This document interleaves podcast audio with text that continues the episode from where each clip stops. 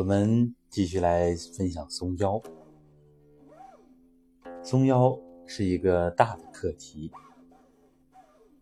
那么，松腰的内容其实需要我们用心的来学习，它是一个大的系统。这样，我们尝试由浅入深的跟大家一起来学习，一起来分享。因为我们本身松腰也是远远不够的，后面呢，我们还要讲国内一些老师松腰的体相、松腰的心得等等，所以需要我们大家在松腰这一块儿要开始起步，一边练的过程当中，一边学习，这才会有更大的收获。我们的传统文化。尤其注重实践，这一点是非常重要的。如果只是纸上谈兵，那么其实是毫无意义的。所以，我们的传统修身文化，不管哪一家，都是要知行合一，都是要理论联系实际，把它落到实处。所以，我们中国文化实际上它注重实修。它是一种实学，实实在在的学问，不能仅仅就在书本上。那么，腰其实是我们人的一个核心运动系统，腰是核心。我们分享过的一身背武功，内家拳把人。比喻成五张弓，四肢是四张弓，每张弓的弓背是肘和膝，那么脊柱是最核心的一张弓，它的弓背就在腰这个地方，所以整个运动系统来说，腰是核心，所以说腰为主宰，所以说力发于足，主宰于腰，而。行于四肢，练武功的人，这样来讲，普通的人，虽然我们生命呢整体功能跟练武功的比，跟修炼家比远远不够，但实际上我们在低层次也是符合这个规律的。所以，我们讲这些内容，其实对不同层面都是适合的。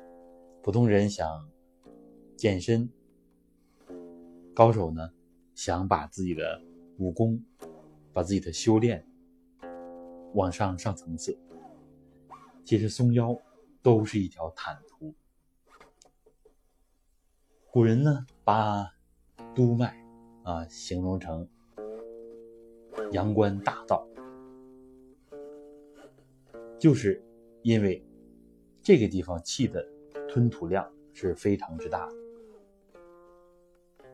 那么气和力实际上是一个整体，所以在古汉语里边叫做气力，有气才有力。所以我们的每一个动作，实际上都是通过丹田，通过腰这个地方发出来的。只是我们普通人日用而不知，我们从小没有人来引导，有这方面的体察和体会。所以以前老师经常讲扭腰啊、闪腰这个例子，拿一件东西，比如说我们拿一个脸盆儿，本来我们以为是空的，没有注意，然后呢，结果所以一拿的时候，哎，一下子把腰闪。这就是因为我们平时的经验，拿一个空盆大约需要多大的力量？其实我们生活当中早已形成了习惯。所以，比如说这个盆儿啊重二两，然后呢，我们呢就给它相应的力啊，其实也是从丹田往上肢调用相应的气，结果呢，它一下子变成十斤重啊，这下。然后局部的气就立刻向我们发力的这个肌肉啊，整个肌腱、韧带，像这个地方来集中，然后呢，跟丹田的联系一下子中断了啊，这就是我们所讲的闪了腰的一个机理。我们从气机这个角度这样来分享，所以，我们人的每一个动作，无时无刻都跟丹田、都跟腰脊产生着千丝万缕的联系。所以，我们要重视松腰，把腰松开之后，像太极拳里边的周身一夹，一动无不动，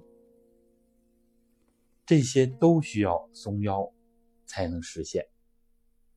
打拳里面讲，手始终要连着腰，手上的力量也来自于腰，下肢的力量也来自于腰，啊，整个躯干都是通过腰来控制。所以说，腰是我们整个运动系统的核心。我们在讲下丹田的时候也讲过，人的躯体气，我们叫躯体混元气。也是集中在命门这个地方，我们叫命门内窍，传统里叫混元神室，啊，也叫肾间重气，这是各家的不同称谓，但是各家都认识到了它的重要性，所以我们就要反复强调，为什么要松腰？这是我们人的立命之基，啊，我们人的真正的命根子。是在命门内窍这个地方，所以以后我们深入讲松腰的时候，真正的松腰，形的松，只是相当于大约一半的工程，把形关节松开了，只是完成松腰的一半，还要呢把命门内窍的气足起来，啊，把这个玄关窍，最终要把它打开，这实际上就相当于。以前所讲的揭晓丹的水平，啊，这是后话。我们先给我们大家一点，呃，对这个功夫啊往上升，因为每个人都有这种上进心、精进心，以后的一个大的方向。松腰是从这么深层次的层面来讲，真正从提升我们自己、完美我们的身心。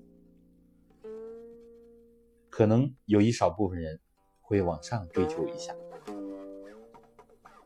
想活得明白，想更多的认识自己，完美自己，那么松腰就是一个不二的选择，一个不二的法门。当我们有了形的基础之后，其他的练气和练神才能更好的进行。所以行气神。是一个整体，但是初期我们以神为主宰，以气为媒介，把我们的形落到实处，一定不要小看形体，但是呢，也不能像现在流行的，大家都局限到练形啊，这是走了两个极端。好的，那关于松腰。关于腰为主宰，我们就分享到这儿。